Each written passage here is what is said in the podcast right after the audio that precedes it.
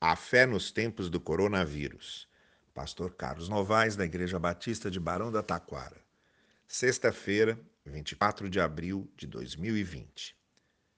Em situações de crise, precisamos cultivar os bons sentimentos. Bons sentimentos como gratidão, serenidade, humor e solidariedade. Temos refletido sobre eles durante a semana e encerramos hoje falando da autocrítica. Ser capaz de fazer autocrítica é uma virtude ímpar, uma virtude rara, uma virtude, desculpem a redundância, uma virtude virtuosa. Jesus uma vez disse aos seus discípulos que nos preocupamos em apontar o cisco do olho de alguém sem percebermos a trave do nosso. E Paulo recomendou aos cristãos de Corinto antes de se reunirem para a celebração da ceia, que se examinassem a si mesmos. Autocrítica, autoavaliação, autoexame.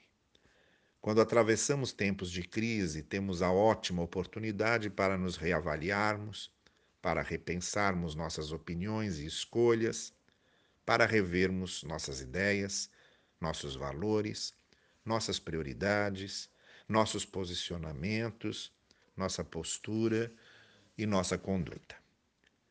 Reconsiderem seus caminhos, exortava o profeta Ageu ao povo quando retornavam do cativeiro babilônico.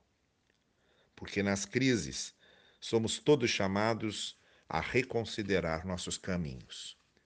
Aproveitemos então para fazermos uma saudável e produtiva autocrítica. Aproveitemos para olhar nosso reflexo no espelho, para olhar atentamente nosso reflexo no espelho. Porque o espelho pode mostrar muito. Perguntas do tipo: o que tenho sido, o que tenho feito, como tenho agido, são sempre muito úteis.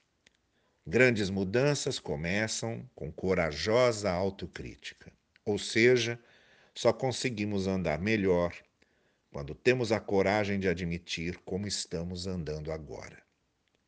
Tenha um dia abençoado, debaixo da maravilhosa graça do Senhor, e até amanhã.